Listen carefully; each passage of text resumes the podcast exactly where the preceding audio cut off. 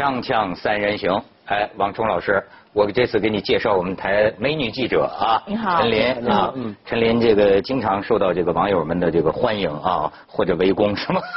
我一直注视着你们二位。哎，你看我们这美女记者是不是扮上之后很清秀是吧？说扮上就想唱戏了。为了互粉一下，哎，对，互粉一下，哎，你可得互粉一下。为什么咱们时不时得把这个王冲老师提溜来我们这个节目呢？嗯你现在是我们的一个悬念，因为他在我们这儿这个有一个裸奔的承诺，啊就是说这个什么来着？是床破选上了还是希拉里选上了你就裸奔？如果希拉里失败了，嗯，我就裸奔，你陪着。行，我穿三点式行吗？感谢你们这么支持女性啊。哎，但是呢，咱们今天是得谈点国际问题，咱们的大记者都来了啊。但是这个问题呢，牵涉到一个国家，就是朝鲜。你知道我对朝，我这么多年干这行啊，能够这个没给赶下去，没给封杀了啊，我觉得我全是靠我的嗅觉。可是唯有一个国家讲话的这个分寸呢，我闻不出味儿来，就是朝鲜。我所以你看，这个你知道过去这个冷战的时候，西方国家有一个比喻，就是说那个时候他们认为前苏联呐叫铁木国家，嗯嗯但是他们倒不认为中国是铁木，他叫中国是竹木。你想到那个卧虎藏龙没有？他叫中国是竹木国家，就是似乎能看到些什么，但是又什么也看不到，影影绰绰。哎，那要照我的感觉啊，我看朝鲜呢，我有个印象，哎，暗木。为什么呢？一个是我的直观，我对我没去过朝鲜，我唯一的印象就是有一次在丹东，咱们这边这个资本主义不是咱们这边这个改革开放啊，灯 灯红酒绿，嗯然后我就看着对岸，那真是夜沉沉，就是它全是黑的。你看到了还算好的，已已经算是朝鲜专门装点给中国游客和国外游客看的地方。黑的，对你要是走进去，那更不一样了。那不一样的是什么呢？那在这儿至少您看，对岸还有个游乐园，对吧？啊，有个那个那个大大那个过山车一对吧样的？东还有。厂房，对吧？对对对对您要走进去，可能新一周里头连这个都没了。所以我就有这我得给你们更正一下哈哎。我刚刚从朝鲜回来。是是是，嗯，我在那儿待了五天嗯，就是见了高级官员也见了，各地也去了。嗯，我的感受是，朝鲜处在一个改革开放的前夜。哎呦，您去的都是高级的地儿吧？啊，有高级的，当然我我知道是百闻不如一见，我也知道眼见未必为实。嗯我会通过层层过滤对信息的分析。你比如说，朝鲜有的部门就经过深聊沟通以后，嗯就说能不能合作，我们啊做点经济方面做点贸易啊。后来我了解到，他们很多部门机构有创收任务。哦，嗯，这有创收，这个是变化吧。第二，在朝鲜很多楼上，大家都觉得朝鲜的高楼没住的没人，就是建给大家看的。不会吧？我仔细观察，很多楼上它的阳台上都有花，哦，是住人。你记得吧？只要是爱美，只要它有那朵花存在，就说明它是有希望的，并不是像我们说的那样一片黑暗。那难道说这个改革开放前夜的国家都以这个不断放导弹来宣告一下吧？这导弹那是一种战术，对对对，那个就是最近的这个事情啊，八月五号。一连嗖嗖嗖又射了三个这个这中程的导弹，日本说是落在他们的这个专属经济区了。嗯然后日本这个飞机现在这几天找残骸呢，就想知道一下它，据说就是说朝鲜发展导弹的这个甚至是核武器的水平啊，最后发现超出他们的预料，他们现在有点倾向于就是说它很成功。刚才听王冲老师说了，现在他注重科技嘛，不是说专门还有个大厦，专门是给教授，对吧？对小。朝鲜实际上特别重视科技。就我在那那几天，我看到朝鲜竟然有七十层的楼，而且是好几座，我还以为是他们的 CBD 呢。嗯。后来问了，不是，是七十层的楼，是专门建给金日成大学的教授住的。刚刚我们在聊，是不是真的是专门导弹专家呀、核武专家这样？是，哎他们在呃前几个月，他朝鲜的导弹实现了潜射，就是潜水艇发射。嗯潜射的那个专家到平壤接受政府的表彰，满大街载歌载舞，就是天桥上的街口都是场景咱们中国人一点都不陌生对吧似曾相识。就一个国家开始那就是英雄重视知识分子，他就有希望，是吧？咱们先看看这个照片。嗯哎，这两天这个峰会上，这个习主席这不跟朴槿惠就说这个萨德导弹这事儿嘛？哎，你看这是这个就是这个萨德导弹的威胁，就是说啊，它的这个雷达覆盖范围覆盖了北京。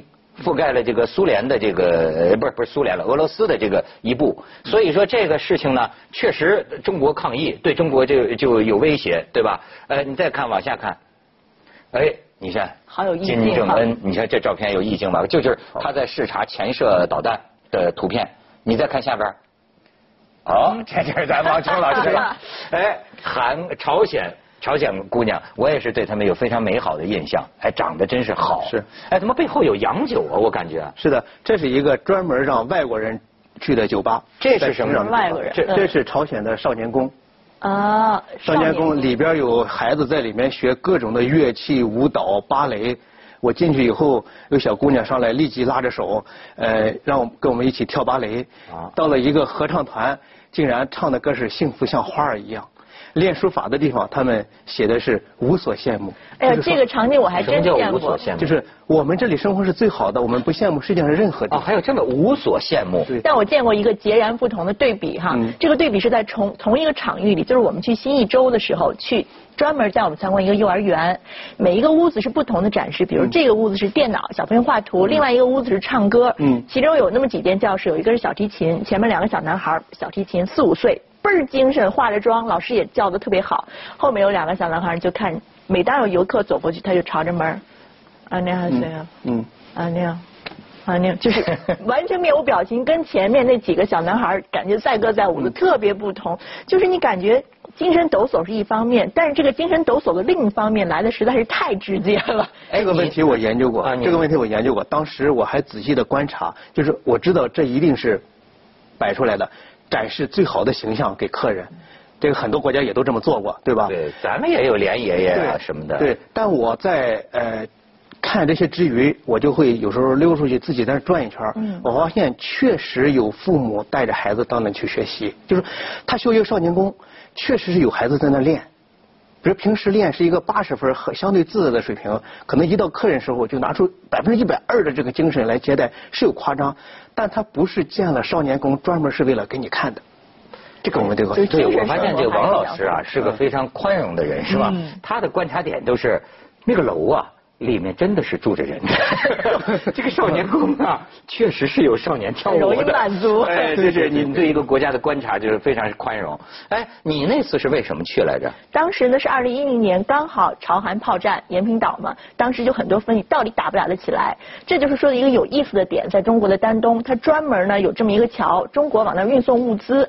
那么外媒要观察中国对朝鲜支持怎么样，它没有内部数据，就每天站在那个桥旁边就数啊几车卡车过去了，运的大概什么东西，哎，咱们可以。放一下陈林这个二零一零年十一月份哈，他就从那个桥上过去的这个视频。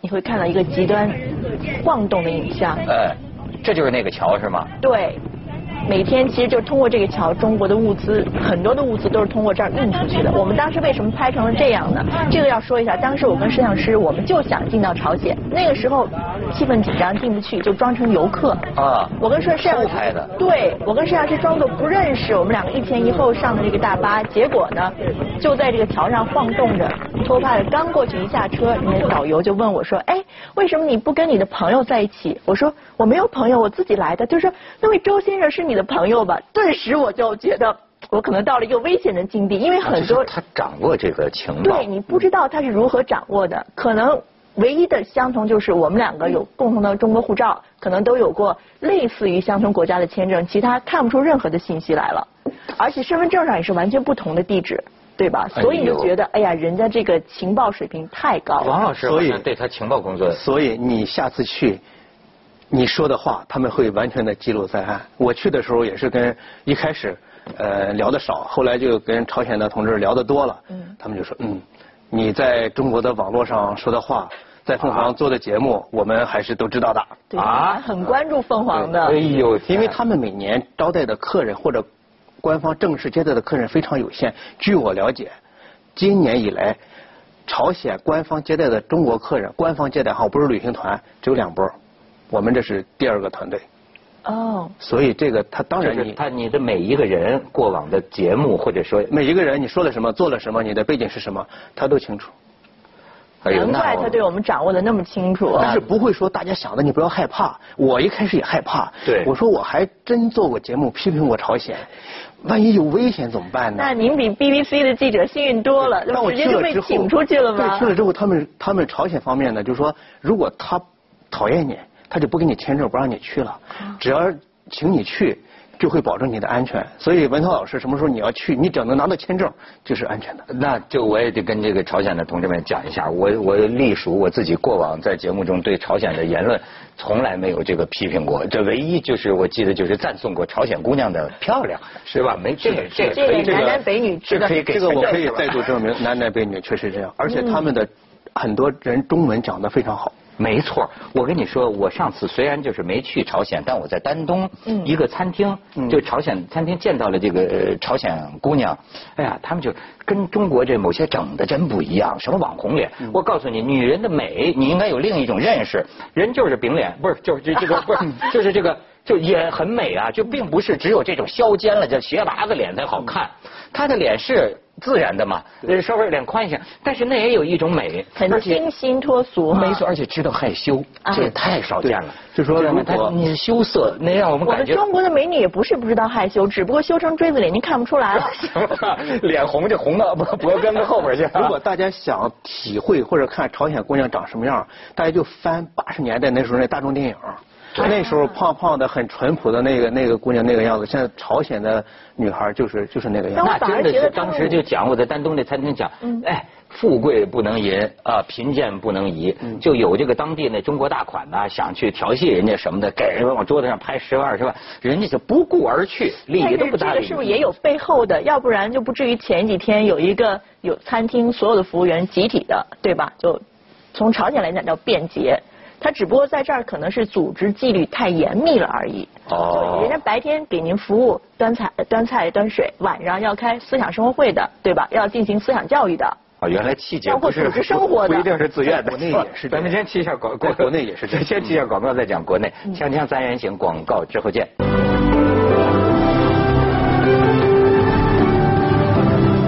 老师，你也别老聊这姑娘是吧？就是说咱们谈点 咱们谈点正经的，就是。呃，朝鲜这个国家在近来的这个国际这个关系当中，甚至我国外交部那个人大发言人那个傅莹也曾经说过嘛，说不要是就是失信于自己，也失信于国际。我觉得不能理解的一个行为就是，他把形成一个模式。哎，当年板门店谈判咱们就学过，就是打打谈谈谈谈打打。他现在就是合适发射。然后就是就是宣布作废啊，然后又谈，就好像这么一个模式，嗯，被外界认为就说，哎，怎么都说了不算呢？你觉得这个它是一种策略，还是一种什么？其实这就是他强烈的不安全感，加上强烈的民族自尊心，加上就是一些政治方面的考虑，要树立一个强大的敌人，这样来呃更国内更加稳定，加上这些因素加在一起，所以他要发展核武是他。坚定，我们喜欢说坚定不移哈。发展核武是朝鲜坚定不移的目标，而且他已经有了。现在是就是，只是他把核武的从大型化到小型化，再就是远程的运载。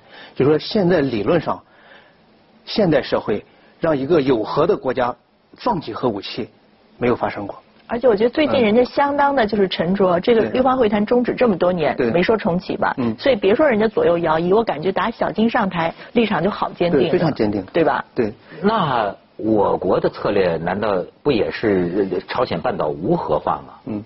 那咱们能接受吗？但我觉得我国的目标就是朝鲜半岛平和平。这是我们最终目标，就是只要和平，在和平达到和平需要什么呢？需要南北之间保持平衡，就是不要谁快速的崩溃，也不要谁快速的统一，就是和平的、慢慢的这个过渡，这是中国所希望的一个局面。哎，我看到一个介绍，就是他几次核试啊，这个实验场啊，都都比较接近中国的那个方向上了，就是说对中国实际上也会有一定的影响。但是这个两害相权取其轻嘛，我觉得，而且从战略这个地理位置上以及战略位置上考量，中国都不会是第一选择，打击的第一目标。所以那些可能成为打击第一目标的。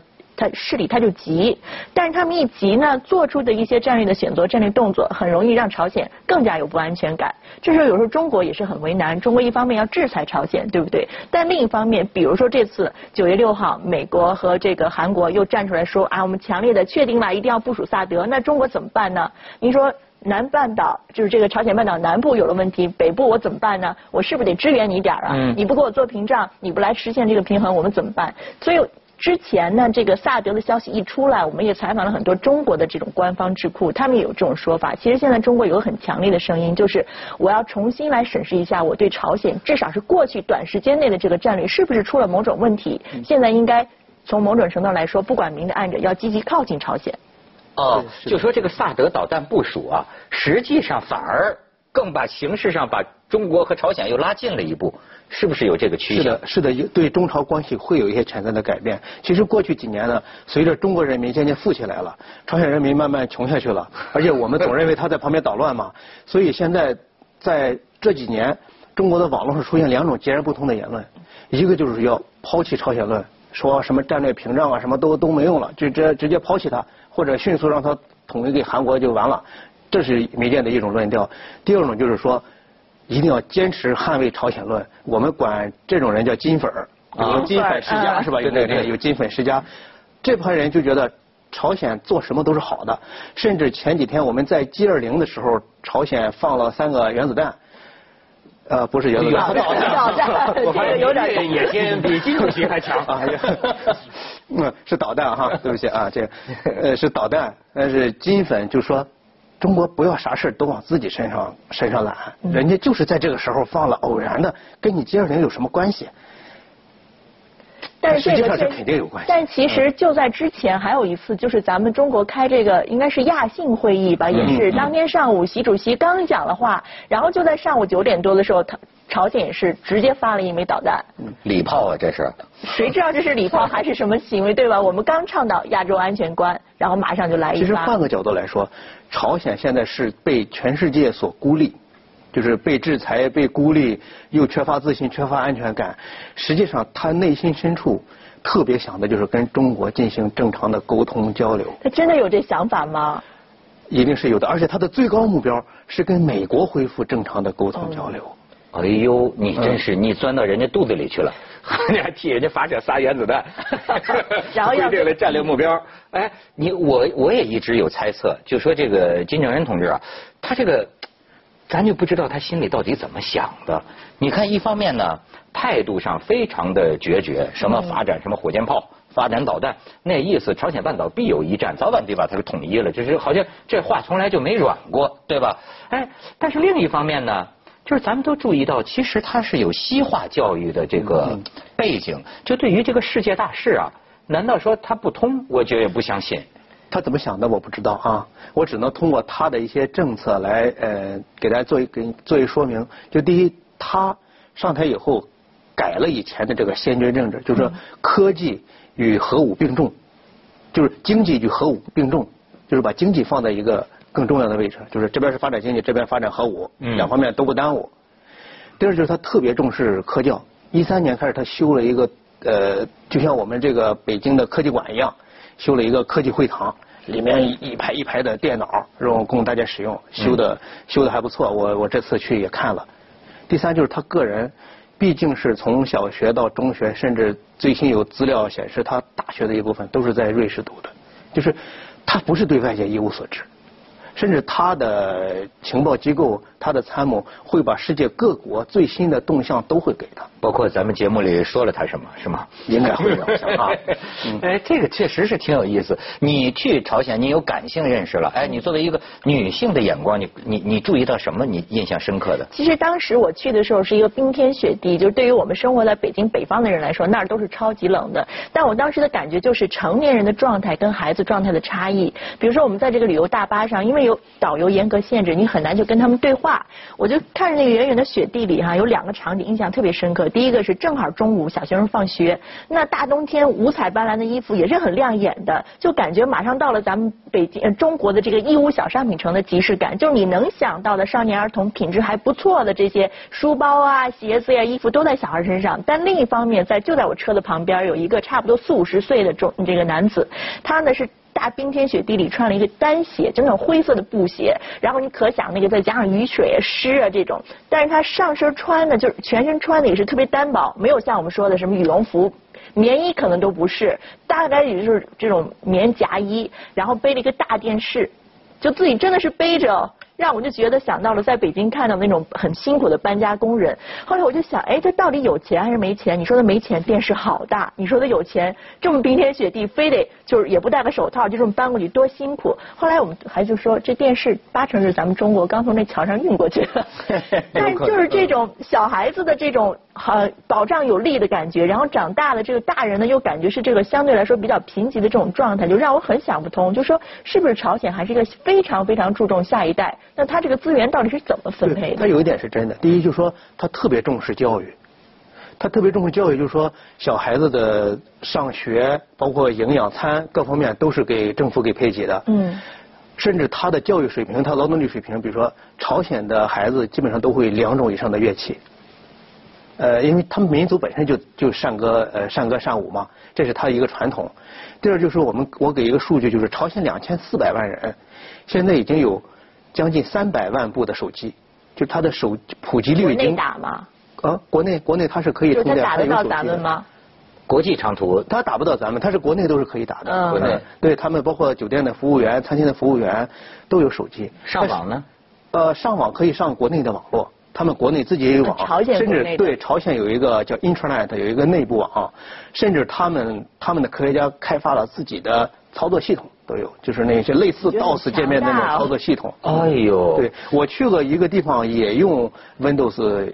Windows 七也在用，但是多数，比如说像少年宫啊，呃，像它的科技馆啊，是用它自己的操作系统。我问你啊，比如说一般从咱们的常识上来讲，一个国家要真处于改革开放的前夜，就准备发展经济，像咱们就说稳定压倒一切。嗯。咱们从邓小平开始就说创造有利的国际环境。嗯。就但是呢，这跟他外部的这个动作，这很容易擦枪走火啊，这能保障他发展经济吗？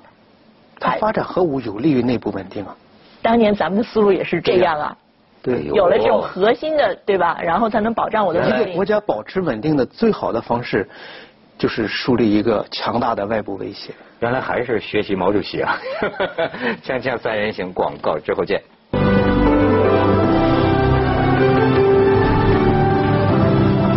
这个国际知识给人陈林提鞋都不配啊！我一般都是从这个网上看点什么江湖逻辑，这不是一般民间都叫哎，就是说好像站在某种江湖的立场上讲，就西方人会不会？我就看有人说说哎，你这个比如说中国，你这中国得管呢，感觉你老大，可是事实上后来又发现呢，哎，怎么这小弟你这老大使唤不动呢？对吧？这净净净净出幺蛾子呢？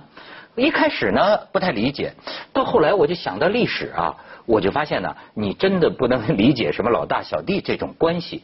就好比比如说当年冷战的时候，那呃社社会主义似乎都是斯大林这个阵营的，但是你看中国，他讲究自己的独立自主，毛主席整天跟斯大林掐，对吧？就是我既是你的盟友。但是我有我的这个国家的意图，我要捍卫。所以，所以说，实际上不是像咱们想象的那种黑社会江湖逻辑那么简单，是吧？那么简单。嗯。我们国家的外交有几个坚定的原则。第一个就是国家无论大小，一路一律平等。那朝鲜是小国，它跟我们一样都是平等的国家。第二就是我们不干涉别人内政，这点是我们的铁律。所以我们不能说到朝鲜这里就改了。因为基于这一点呢，就是说美国就觉得中国你应该怎么样怎么样，但这个又违反中国的原则，所以中国外交方面呢，从六方会谈开始，一直处于一个居中协调的状态。我们是希望朝鲜跟美方，包括韩国，大家坐下来，因为美美韩实际上跟朝鲜没有签停战协，没有签这个和平协定的。就是理论上还处于准战争这么一这么一种状态，但是我知道很担心他的安全。但是我知道好像说中朝当年那个互助协议啊，友好互助协议是仍然有效到二零二几年。对，就那一那里边就是说，如果朝鲜受到军事打击，这个中方要援助的。所以我就特别想了解，您这次去朝鲜有没有谈到这个萨德的问题？就是他们是怎么看的？他们不觉得这玩意儿很危险吗？我们这次去是民间友好交流，我们是以谈友好不谈政治，呃，谈经济，谈合作，甚至我们谈到以后请朝鲜的呃有关团体来中国，我们的团体比如说去去去这友好，我也想问问你，就是你接触朝鲜的朋友啊，你觉得你看这些年来中朝关系啊，哥俩似乎是有点微妙的变化，这方面他们对中国的印象和感情，你能觉察到有些变化吗？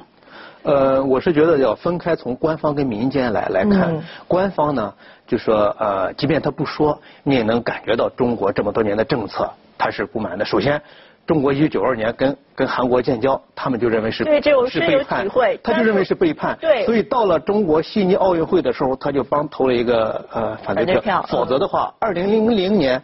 奥运会那就是北京奥运会。对，我就这么几点感受。当时我们跟那个旅行团去新一周嘛，然后他们都是搭配一男一女导游。我想这样的好处是，不管你去男洗手间、女洗手间，总有人能够 follow 你，对吧？然后那个女导游呢，性格相对就比较开朗，她就很愿意讲话。但是她在大巴上讲着讲着就会出现这样的语言，她说：“哎呀，你们中国也发展的很好啊，可是我们朝鲜人看病是不需要花钱的呀。我们朝鲜呢是没有计划生育的，我有很多兄弟姐妹的。哎呀，我们从来不为。”吃穿发愁，我们都有国家呀！你就听这话怎么怪怪的？这钱这东西不是我们给你的吗？但他也讲到这个台湾问题啊，包括很多，你就发现他对中国的感情是相当之微妙的。啊。民间对中国人还还是挺友好的，像我这次跟呃朝鲜的男男女女一起唱歌唱卡拉 OK，很多中文歌都会，会的比我都多，对，会会会都都很多，啊会，还唱卡拉 OK 呢，中文是都是唱的中文，是我们运过去的吧。